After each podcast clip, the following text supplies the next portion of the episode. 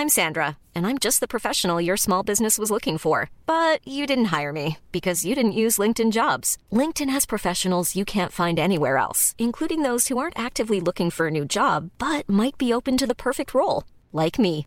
In a given month, over 70% of LinkedIn users don't visit other leading job sites. So if you're not looking on LinkedIn, you'll miss out on great candidates like Sandra. Start hiring professionals like a professional. Post your free job on linkedin.com/people today. Porque el mundo actual no se entendería sin la economía y los negocios. Acompaña a Mario Maldonado, el columnista de negocios más joven y objetivo del periodismo financiero, en su programa Bitácora de Negocios.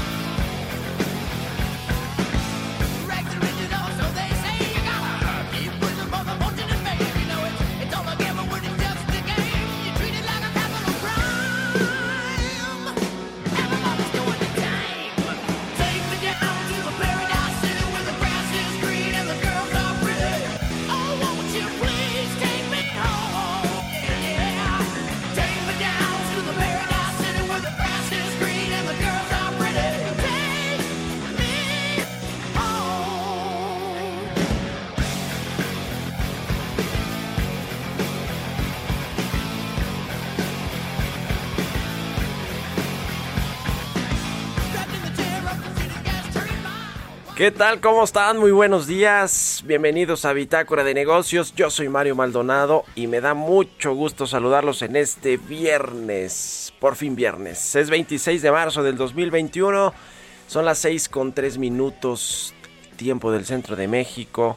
Y bueno, pues iniciamos Bitácora de Negocios aquí por las frecuencias del Heraldo Radio con música como todos los días hoy sí más rockerones, porque en los días anteriores nuestro productor aquí, pues que decide las canciones. No, no te creas, mi querido Chucho. Un saludo a el Chuy Espinosa que está acá siempre al pie del cañón tempranito también con eh, nosotros aquí para darle con todo a este primer programa de la barra del Heraldo Radio. Bueno, pues esta canción ya saben cuál es, ¿no? Es de los Guns N' Roses, se llama Paradise City esta semana estuvimos escuchando, iniciando el programa con canciones para darle la bienvenida a la primavera que entró este sábado 20 de marzo, el equinoccio de primavera al hemisferio norte del país. Y bueno, pues esta canción de Guns N' Roses fue un sencillo que se lanzó en 1988, se posicionó rápidamente en el número uno del Billboard. Eh, y bueno, pues es una de las más conocidas de esta de esta banda de rock. Así que, bueno, pues vamos a traer, vamos a escuchar esa, esa canción a lo largo del programa. Saludo con mucho gusto a quienes nos escuchan a través de la 98.5 de FM aquí en la Ciudad de México. En Guadalajara, Jalisco por la 100.3 de FM y en Monterrey, Nuevo León por la 90.1 de FM, también al resto de las estaciones que nos retransmiten en otras ciudades, estados de la República Mexicana y a quienes nos siguen a través de la página heraldodemexico.com.mx. Bueno, pues vamos a entrarle a la información. Ahora sí, hablaremos con el gobernador del Banco de México sobre la decisión de ayer de dejar la tasa de interés de referencia en 4%. ¿Qué significa esto? Eh, había pues eh, cierta división entre algunos analistas, el mercado sobre si debía mover o no la tasa, finalmente la dejó en 4%, pero se ve complicado el tema de la inflación para el resto del año. En la primera quincena de marzo pues ya superó el objetivo, el rango objetivo del Banco de México de 4% o de 3 más menos un punto porcentual, que es precisamente 4%, estuvo por arribita de eso y vamos a ver pues eh, cuál va a ser la trayectoria que tendrá la inflación en los en las próximas quincenas presionada por los energéticos y por otros productos.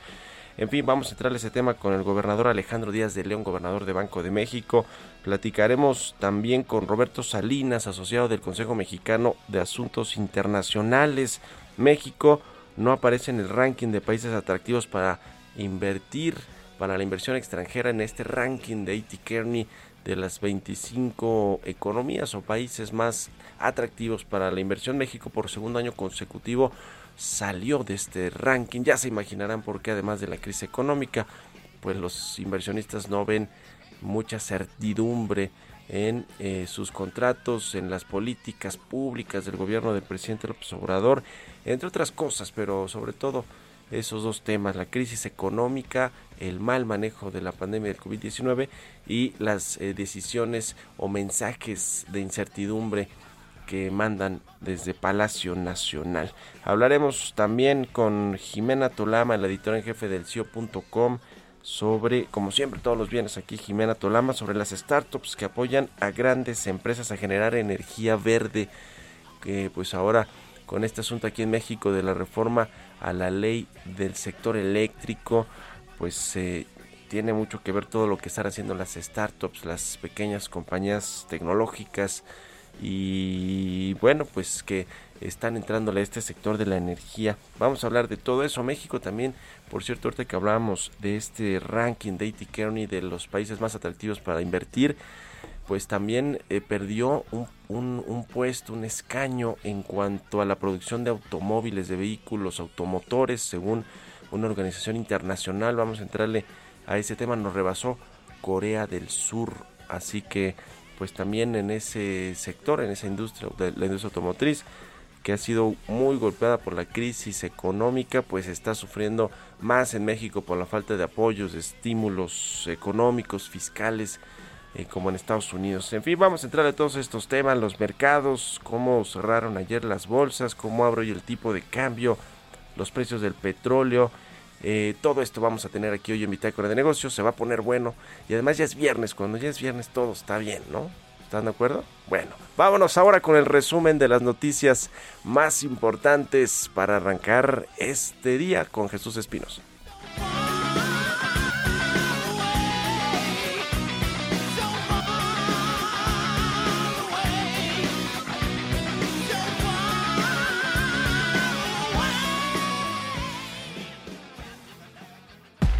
El resumen.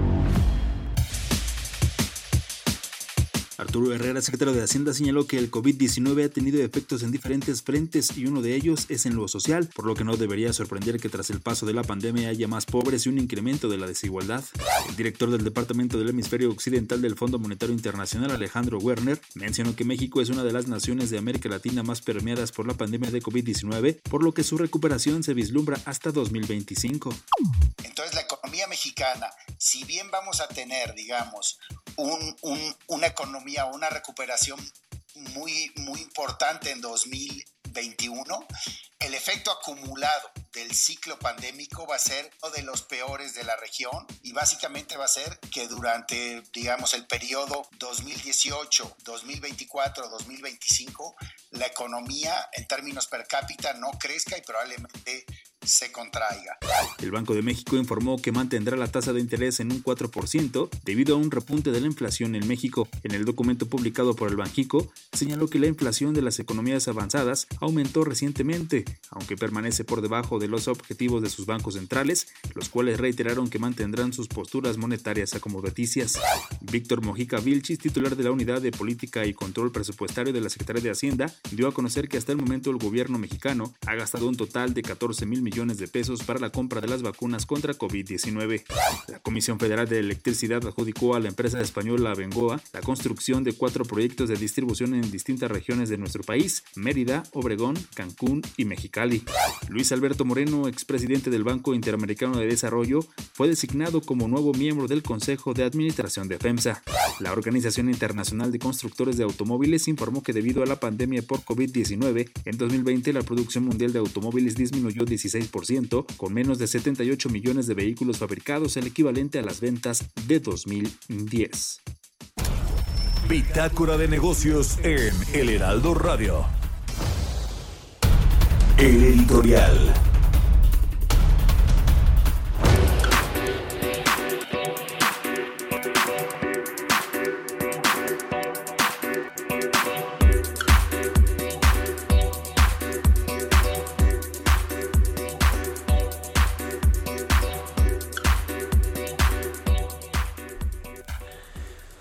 Bueno, pues eh, la verdad es que están sucediendo cosas en el país en términos económicos que no favorecen o no van a favorecer la recuperación sólida y sostenida de la economía a pesar de que pues el Banco de México tiene este rango alto de que puede rebotar la actividad económica hasta 6.7% en este 2021.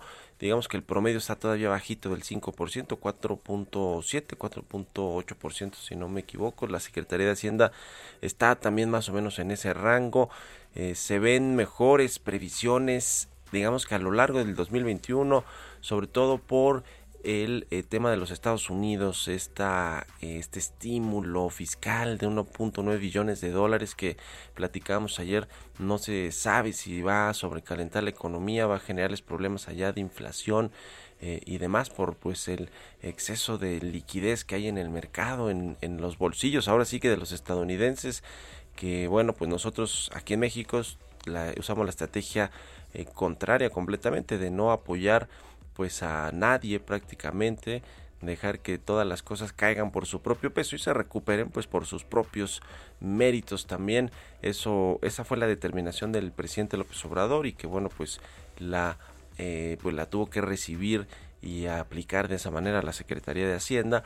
Lo cierto es que bueno pues vemos estos indicadores que vamos a platicar ahorita en breve con Roberto Salinas sobre México que deja por segundo año de ser justamente por segundo año, que es el segundo año eh, bueno, este ya es el tercero de la administración del Obrador, pero bueno, eh, no es un país atractivo para la inversión extranjera. Nos ven con pues mucho temor, con, con mucha incertidumbre desde el exterior. Le decía que perdió México también un, un escaño en el eh, pues en el ranking global de productores de automóviles. Allí están en primer lugar eh, China, está Estados Unidos, Alemania, Japón y ahora nos rebasó Corea del Sur, está también la India y México dejó de ser también precisamente ese mercado y ese país productor, manufacturero, productor de automóviles, autopartes, todos estos clusters que, que se instalaron en nuestro país y bueno pues ahora cada vez pierde más atractivo como una economía abierta, como un país que eh, pues se recibe eh, de buena eh, con, con, buenas facilidades a la inversión extranjera. Y bueno pues con lo de la ley eléctrica ni qué decir viene ahora esta contrarreforma se lo adelantamos aquí y lo escribí yo en mi columna el martes. Viene una contrarreforma ahora del sector de hidrocarburos no se tenía muy claro qué, qué, vendría, pero bueno, pues van a echar abajo muchos reguladores, van a limitar la importación de combustibles, la distribución de gasolinas para los privados, no sé si van a tocar finalmente las rondas de hidrocarburos, se dice que no, pero bueno, este es un tema que también preocupa bastante a, el, pues a lo que va a pasar con México y el sector energético, en fin, todo esto complica, enrarece, afecta el clima de negocios en México y no solo para los empresarios extranjeros, por supuesto que sí, ciertamente ha sido de los más golpeados, vapuleados por el presidente López Obrador, sobre todo los del sector energético, sobre todo los del sector eléctrico como Iberdrola, eh, pero bueno, pues en general en otros sectores no le están pasando nada bien. Eh, vamos a ver cuando tengan que hacerse, tengan que hacerse esta reforma fiscal a mediados supuestamente de este año, a finales quizás de este año, y como queda la Cámara de Diputados conformada, si tiene mayoría o no morena, ya veremos qué otros cambios pues más de fondo se van a seguir haciendo por parte del presidente observador. Lo cierto es que las cosas no están bien, aunque las proyecciones nos eh, dejen ver que va a haber un rebote de la economía este 2021 mejor que el que se esperaba pues hace incluso apenas unas semanas eh, o al inicio de este 2021 no hay que dejarnos llevar por esas buenas expectativas que tienen organismos internacionales, el propio Banco de México, la Secretaría de Hacienda, porque pues es una recuperación que no va a ser sostenible o una recuperación sólida estructural de fondo, sino pues un jaloncito que nos está dando Estados Unidos por las exportaciones y las remesas. Así que bueno, ¿usted qué opina? Escríbame a mi cuenta de Twitter, arroba Mario Mal, y a la cuenta arroba Heraldo de México. Economía y mercados.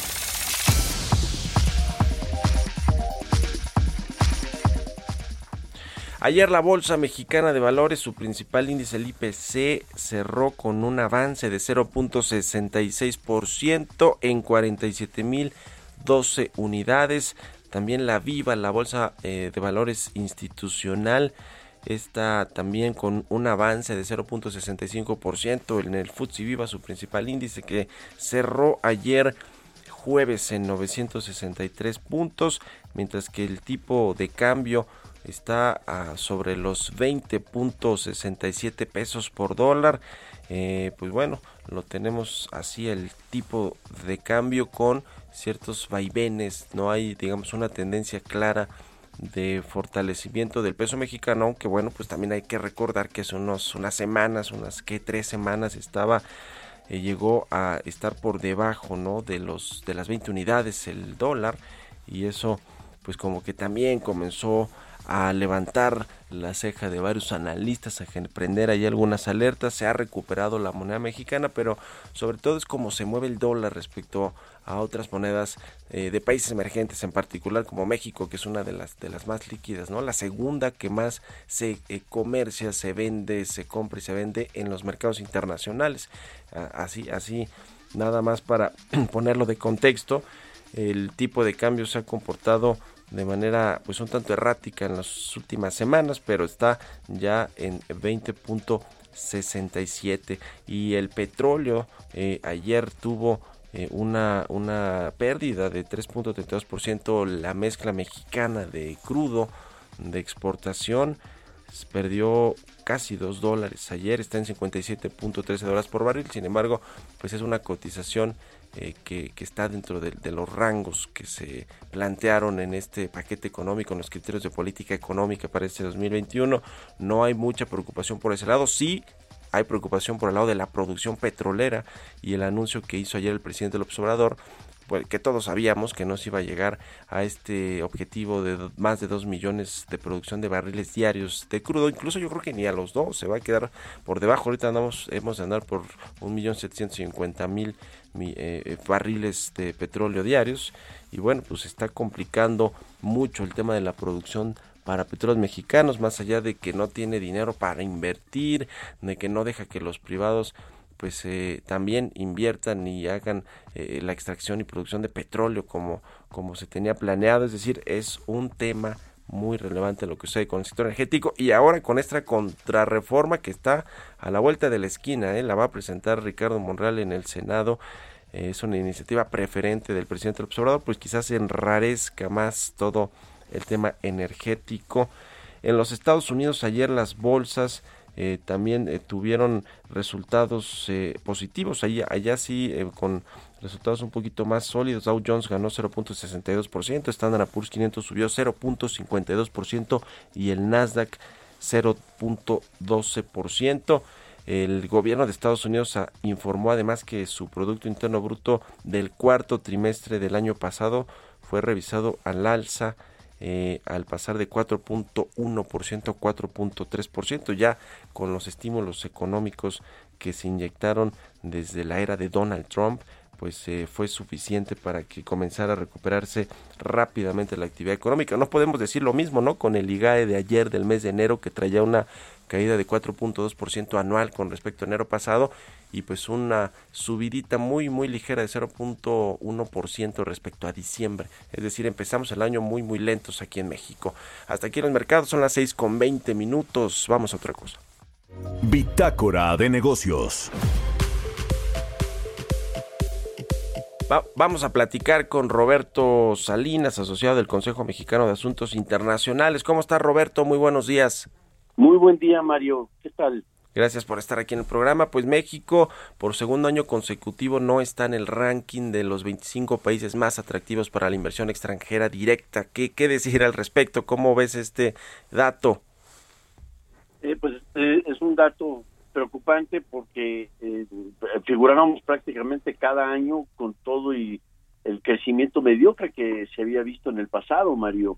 Eh, pero de alguna forma diversas iniciativas habían inspirado confianza de que México estaba encaminado a seguir dentro de los primeros 25 eh, eh, lugares juntito a todos los países desarrollados. Tú verás el ranking de E.T. Kearney en esta ocasión y pues nuevamente destacan países como obviamente los Estados Unidos, los países nórdicos, otros países europeos, es decir, aquellos que se conocen como los países desarrollados.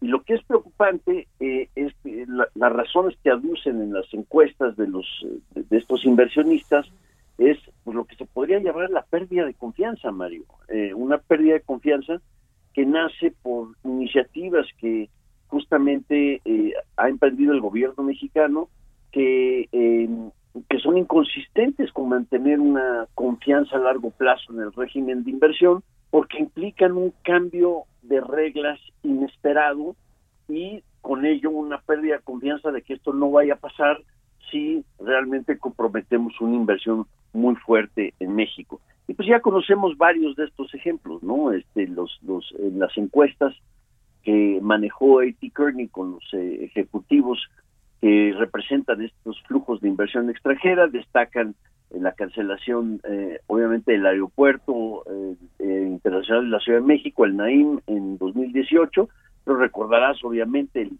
caso de Constellation Brands al principio del año pasado, poco antes de que se declarara la pandemia, pues fue un choque muy fuerte al, tema de la confianza, así como también recientemente toda la controversia alrededor de la de la que ahora se llama la contrarreforma energética eh, lo que fue el decreto NALE el, año pasado, eh, y yo me imagino que para este año va a volver a incidir lo que es ahora eh, todo el debate que se ha dado alrededor del mercado de, electricidad. y bueno, también la insistencia de invertir en proyectos que se ven con muy dudosa rentabilidad, tanto social como económica, y que no vayan a quedar como elefantes blancos, de los cuales destaca particularmente la refinería en Dos Bocas, y, eh, y el tren Maya. Así que, eh, bueno, son, son factores que inciden en esta confianza. Este Mario es un, es un índice que se ha convertido en un referente importante eh, para, para que nos indica los trayectos de hacia dónde van las tendencias económicas principales. Pero lo que es muy importante es que en la etapa de, de, recuperación post-pandemia, que no hemos llegado ahí todavía, sí. Eh, pero en esa etapa post-pandemia, la inversión extranjera directa va a ser un factor clave para la recuperación a, largo plazo. Y ahora la tendencia apunta de que eh, esos flujos se van a concentrar más en aquellos países más desarrollados que tienen una mayor confiabilidad para esas reglas de juego de largo plazo. Sí, la verdad es que eh, se junta con, con todo, ¿no? Las mm, políticas públicas que no son claras o que cambian, digamos, las reglas del juego de un momento a otro y que, pues, este asunto también de la recuperación económica de México, que no hubo prácticamente estímulos económicos, fiscales por parte del gobierno, que hacen que muchas industrias, pues, se, se, rezaguen también en esa recuperación, en ese rebote que va a tener el mundo, pues, de, después de que, de que eh, pues, se logre la, la inmunización de buena parte de la población mundial y que se retomen las actividades productivas, sociales eh, y demás. Es decir, hay una combinación muy rara aquí en México que hace que nos vean pues de, de fuera con extrañeza, con, con reservas sobre si vale la pena o no voltear a ver a México, invertir, eh, más allá, digamos, de que es un gran mercado, en fin, es un tema que, que, que, sí creo que sí preocupa y hay que estar pues analizando eh, muy a detalle lo que va a venir. Muchas gracias, estimado Roberto, por haber tomado la entrevista. Mario, como siempre, un placer estar contigo. Muy buenos días. Vamos a hacer una pausa. Continuamos en un momento con la información más relevante del mundo financiero en Bitácora de Negocios con Mario Maldonado. Regresamos. Heraldo Radio, la HCL se comparte, se ve y ahora también se escucha. Heraldo Radio, la HCL se comparte, se ve y ahora también se escucha. Estamos de vuelta en Bitácora de Negocios con Mario Maldonado. Entrevista.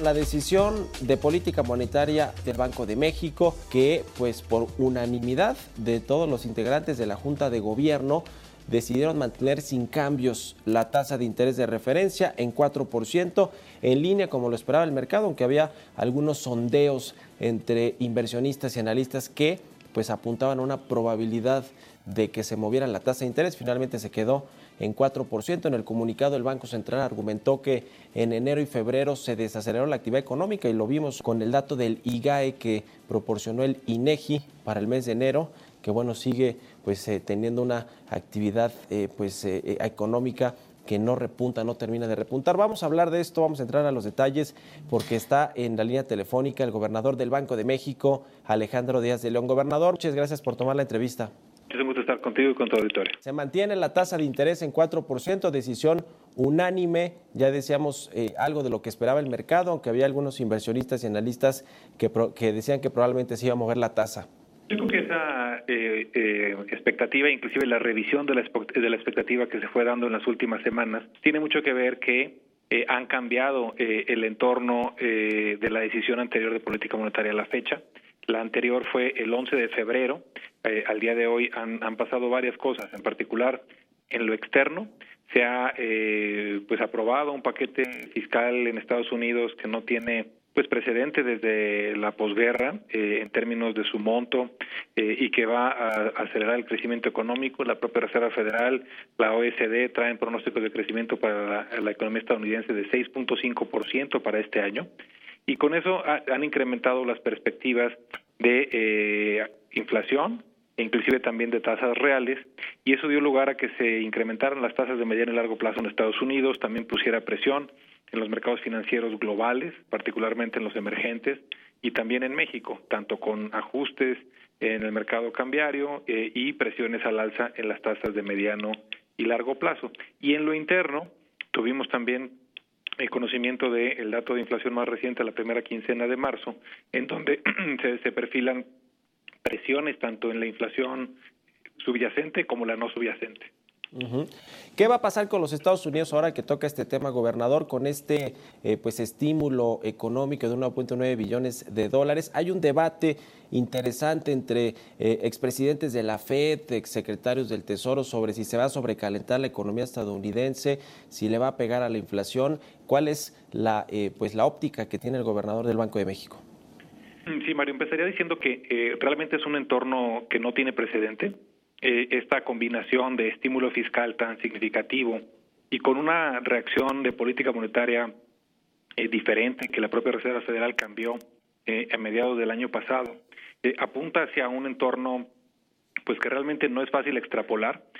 como tú mismo señalas, hay visiones muy encontradas respecto al tipo de visión, ya sea con presiones inflacionarias o sin presiones inflacionarias. Los propios mercados están divididos y creo que esto refleja este entorno muy incierto.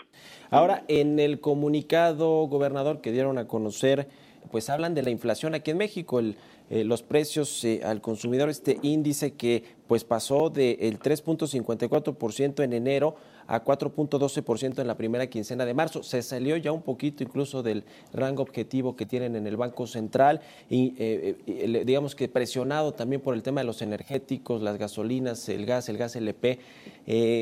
y se va a mantener probablemente este tema, ¿no? ¿Cómo, se ve la trayectoria de la inflación también para los, las próximas quincenas? Un poco lo que destacamos es que la, la inflación salió eh, por arriba de lo que se, preveía. Destacamos que es, esto hace que en el corto plazo, tanto la general como la subyacente este, estén ligeramente por arriba de la previsión que habíamos dado a conocer hace unas semanas. Pero también eh, eh, confirmamos que esperamos que converja hacia 3% en el segundo trimestre, en el segundo trimestre del año siguiente. Es decir, ya una vez que se agotan estos efectos calendario que suelen eh, estar presentes cada 12 meses. Es, es un tema. Ahora, eh, ¿qué otras cosas están eh, en el entorno económico, financiero que presionan pues este indicador importante de la inflación, que es el mandato finalmente del Banco Central, controlar o tener una estabilidad de precios en el, país? Eh, ¿Qué otras cosas el sistema financiero global en México, la recuperación económica, eh, eh, digamos el Estado también que tienen los bancos con respecto a los créditos y las carteras vencidas? En fin, ¿cuáles son los, los riesgos que se ven en el panorama de corto plazo, gobernador? Sí, un poco para la inflación. Destacaría los ajustes de tipo de cambio, también la inflación a nivel global que ya comentábamos y de alguna otra manera esta recomposición de gasto que estamos viendo que al no poder gastar en servicios, muchos hogares están concentrando su gasto en eh, la parte de eh, mercancías. Esos son eh, para, para la inflación. Y para la actividad económica, pues básicamente depende de los procesos de vacunación y de que se puedan mantener pues las operaciones y la actividad productiva en condiciones pues lo más normales posibles y que esto a su vez eh, pueda dar lugar a una recuperación económica.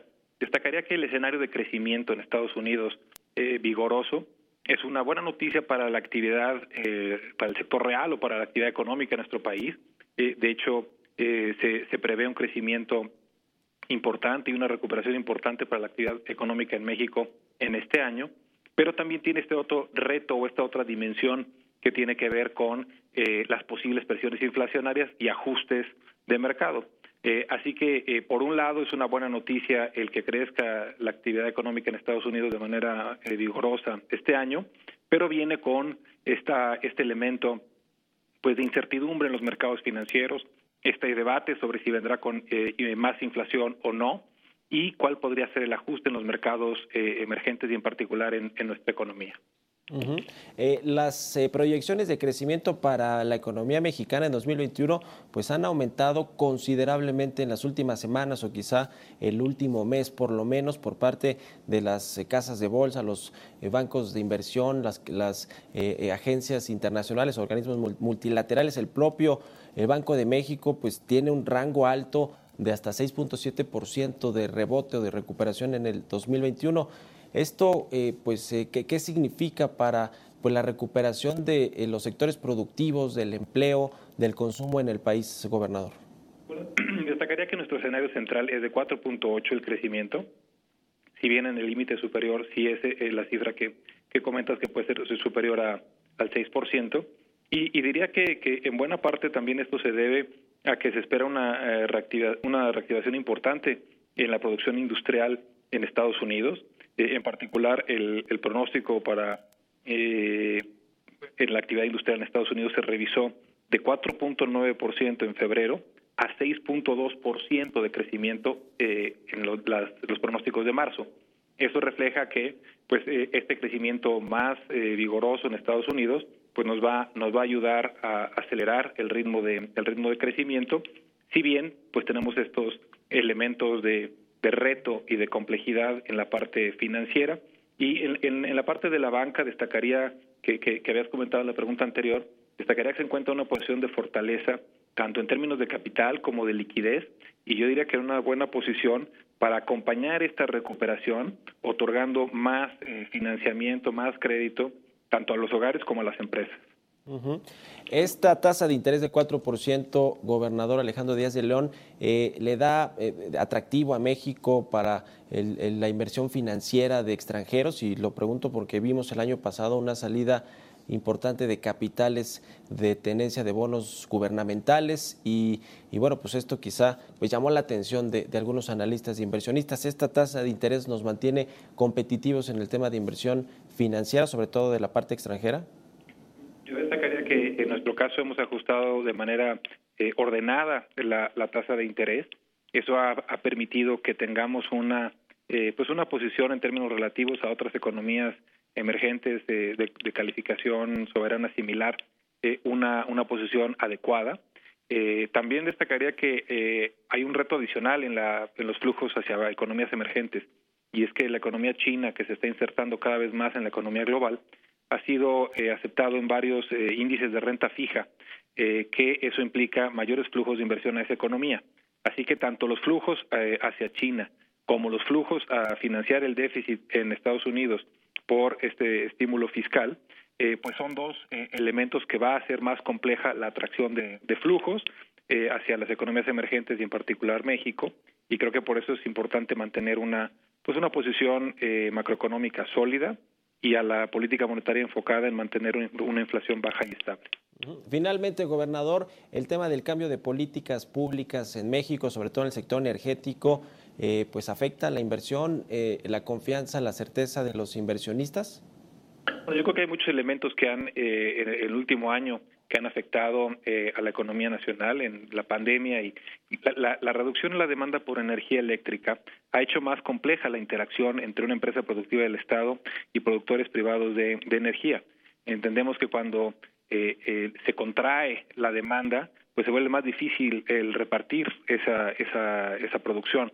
Eh, esperamos que eh, al margen de lo que se decida pues, de manera final en cuanto al ordenamiento que, prevalezca, que pueda haber en la implementación del ordenamiento legal final, pues eh, incentivos a bajos costos, a eficiencia, a inversión y a energías limpias. Sabemos que es un, es un reto, pero esperamos que en la implementación se pueda lograr este balance. Pues muchas gracias por la entrevista, gobernador. Aprovecho para felicitarlo por este reconocimiento de la publicación Central, Banking como gobernador del año. Muchas gracias, Mario. Un saludo. Hasta luego. Historias empresariales.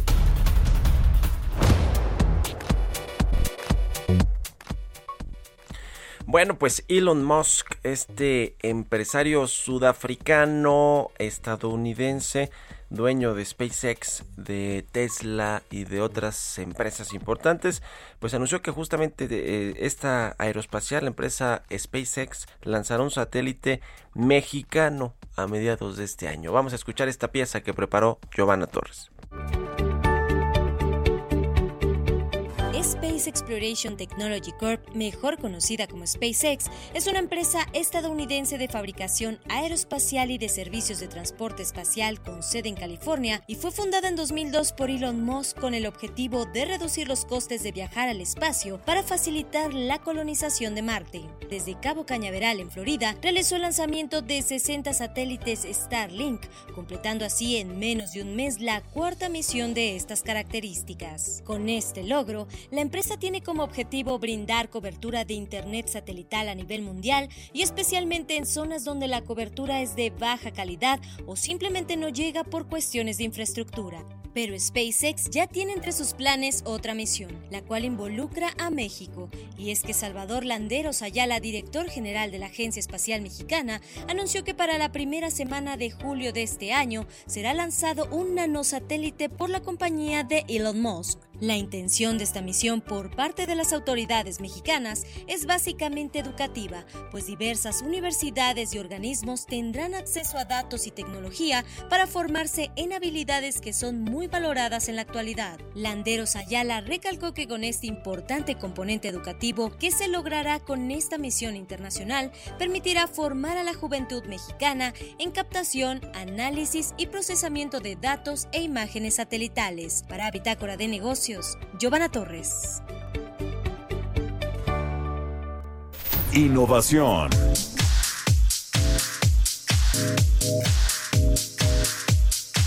Y bueno, pues es viernes y como todos los viernes está con nosotros Jimena Tolama, el editor en jefe del CIO.com.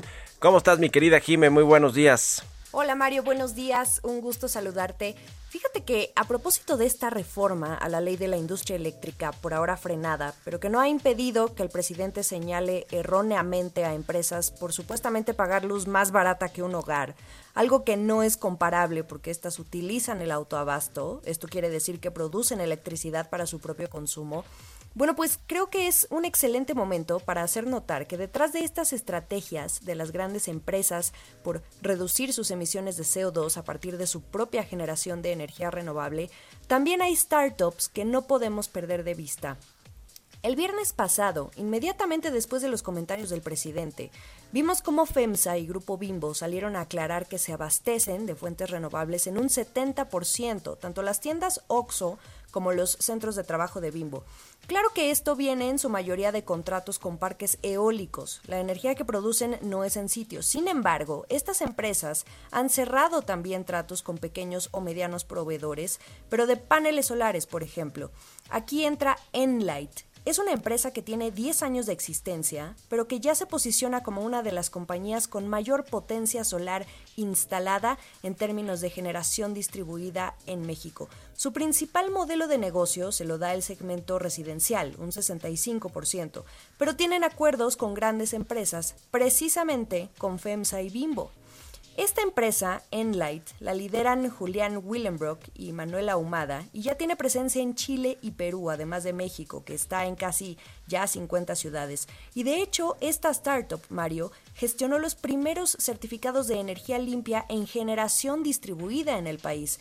Son dos emprendedores muy movidos y tienen una anécdota bastante curiosa que vale la pena rescatar. Por allá de 2011, cuando tocaban puertas, un día tuvieron que ir a la CFE para explicar cómo funcionaba la tecnología, porque era tal el desconocimiento que había por estas energías, que hasta preguntaban si usar este tipo de energías era delito. en ese momento, también como era una tecnología nueva y escasa, pues ¿qué pasa? Que el precio sube, pero en los últimos años esta curva se ha ido revirtiendo. Y por supuesto que sí, hoy empezamos a ver que es mucho más barato consumir energía renovable, bueno, de fuentes de energía renovable. Esta tecnología de paneles solares que manejan, sin entrar en tecnicismos, les ha valido formar parte de este gran proyecto que Bimbo llevó a cabo en Chile, en donde hace dos años inauguraron el techo solar de autoconsumo más grande de América del Sur. Y tienen otros clientes como Chedraui o Abbott, eh, que de hecho cobró relevancia este laboratorio a partir de las pruebas rápidas de COVID que comenzó a ofrecer. Otra startup que vale la pena mencionar también en este segmento se llama Red Girasol. Está a cargo de Mauricio de Mucha y otros dos emprendedores, pero esta es una fintech, un crowdfunding que conecta a personas y empresas que quieran instalar paneles solares con aquellos que busquen invertir en proyectos 100% verdes. Estas compañías que te menciono son dos muy destacadas que ya facturan a un nivel considerable y vale la pena seguirles la pista. México, y todos lo sabemos, tiene un lugar privilegiado en el mundo, geográficamente hablando, pero no estamos ni cerca de ver el potencial del país en esta materia de generación renovable y capacidad instalada. Estamos en el Acuerdo de París, pero vamos cortos en las metas. Hay incertidumbre en el ecosistema emprendedor porque desde el año pasado comenzaron a eliminar fondos del CONACIT enfocados en esta materia, que incluso llegó a afectar a incubadoras y aceleradoras. Además, estamos en el lugar 14 del top 20 de países que más invierten en energías renovables. Hay proyectos de pequeñas y ultra grandes empresas que quieren entrar de lleno, pero desafortunadamente las políticas de gobierno no están alineadas para favorecerlos y un cambio de rumbo en el corto plazo sí se ve complicado, algo que definitivamente pone en jaque también a las inversiones. Y cambiando de tema, Mario, una rápida actualización de cómo se movió el dinero los últimos 30 días entre empresas que reciben y fondos que abren la cartera. El caso más destacado, Goldman Sachs, que le dio una línea de crédito de 160 millones de dólares a la fintech Confío, que presta dinero a pymes. Muy pendientes porque el sector fintech ahora sí comienza a moverse en términos de autorización por parte de la Comisión Nacional Bancaria y de Valores. Precisamente en el CIO esta semana eh, estuvimos reportando que ya van 13 empresas autorizadas y su presidente, Juan Pablo Graf, nos adelanta que vienen muchas nuevas en el camino. Esto quiere decir que son empresas que no habían operado antes en el mercado, estuviera o no la ley FinTech, o sea, ya hay varias empresas interesadas, así que esta es la información, querido Mario, para estar pendientes. Pues muchas gracias Jime, gracias a Jimena Tolama como siempre todos los viernes aquí en Bitácora de Negocios con los temas tecnológicos y de innovación más importantes. Son las 6 con 49 minutos. Bitácora de Negocios en El Heraldo Radio. Sobre este tema de las vacunas, la Secretaría de Hacienda finalmente dijo cuánto se ha gastado hasta el momento en comprar vacunas contra el COVID-19. Según eh, la Secretaría de Hacienda, van 14 mil millones de pesos en pagos que se han efectuado para la compra de vacunas. Y bueno, pues eso es eh, bastante dinero, pero no se ha transparentado bajo qué términos se compraron y cuánto costó cada eh, vacuna de diferente productor, ¿no? Porque tenemos pues las de Pfizer, las de Moderna, las de Sputnik eh, y, estas otras que se están desarrollando aquí en México.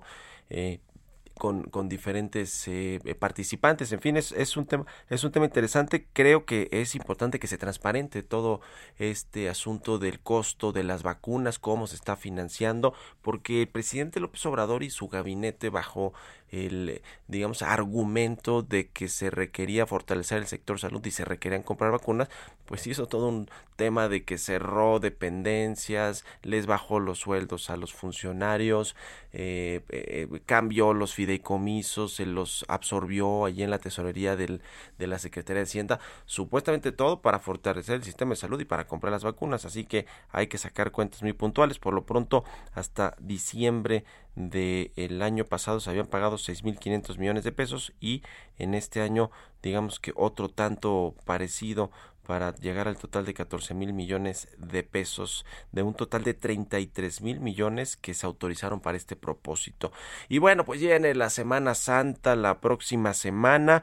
El turismo, una de las actividades más importantes para México en términos económicos de generación de divisas y de creación de empleos pues cómo le va a ir? Esa es la gran pregunta, ¿se va a recuperar o no más allá del tema de los brotes, que pueden haber nuevas olas de contagios por el COVID-19? Pues se eh, tiene una proyección de que haya una afluencia de 7 millones de turistas en diversos destinos del país en esta Semana Santa, en los días de descanso, particularmente jueves, viernes y obviamente el fin de semana. Este eh, dato de los 7 millones de turistas es de la Confederación de Cámaras Nacionales de Comercio, Servicios y Turismo de la Concanaco Servitur. Se espera que del 29 de marzo al 11 de abril se genere una derrama en este sector de la economía de alrededor de 26.500 millones de pesos, dice el titular de la Concanaco, José Manuel López Campos, que esta cifra pues es positiva luego de que hace un año pues hubo una paralización completa de la actividad turística. Ojalá que se recupere y los que vamos a vayan a salir eh, pues que lo hagan con mucho cuidado y con todas las medidas de seguridad sanitaria. En otro tema le decía que esta Organización Internacional de Constructores de Automóviles es una organización eh, global que eh, pues se va revisando la producción de cada uno de los países para hacer estos rankings de quiénes son los mayores productores de vehículos. Le decía al inicio del programa que México cayó del lugar sexto al séptimo, nos rebasó Corea del Sur y bueno, pues sí, hay razones importantes. En México la producción de autos eh, cayó más de 20% en el 2020 y a nivel global disminuyó 16%, por eso nos rezagamos eh, más en estos resultados. Sin embargo, fue un año trágico para toda la industria. Eh, según esta Organización Internacional de Constructores de Automóviles, hubo, pues se borraron los resultados de 10 años, por lo menos una década perdida con esta crisis que tuvo el sector automotriz. México, pues ya le decíamos, uno de los más afectados por esta crisis y por qué no hubo estos estímulos, ayudas del gobierno para tratar de pues sobrellevar, hacerla más llevadera la crisis económica. Y finalmente un tema que tiene que ver con la pobreza, que bueno, pues es la, la cruzada, ¿no? El tema social es la cruzada del presidente López Obrador, no nos queda una sola duda. Sin embargo, la movilidad social se complica más por la crisis, por las malas políticas públicas de la Administración Federal y pues porque eh, no, no hubo tampoco estos apoyos a la planta productiva que no generaran los nuevos pobres que son los desempleados. ¿eh? Esa, esa pobreza laboral que ha generado el desempleo pues está aumentando la pobreza en general, incluso la pobreza extrema. Según el Centro de Estudios Económicos eh, Espinosa Iglesias, esta crisis del COVID-19 generó 13 millones de pobres, de personas de los estratos medios y altos que pasaron a las filas de la pobreza. Así que bueno, pues es un tema, está interesante este eh, estudio de movilidad social del Centro de Estudios Espinosa Iglesias, pero el dato es ese, ¿eh? más de 13 millones cayeron en pobreza por el COVID-19 y para recuperarnos de eso nos vamos a tardar mucho. Con esto llegamos al final de Bitácora de Negocios en este viernes. Les agradezco mucho que nos hayan acompañado hoy y durante toda la semana. Quédense aquí en el Heraldo Radio con Sergio Lupita. Nos escuchamos el próximo lunes a las 6 de la mañana. Buenos días.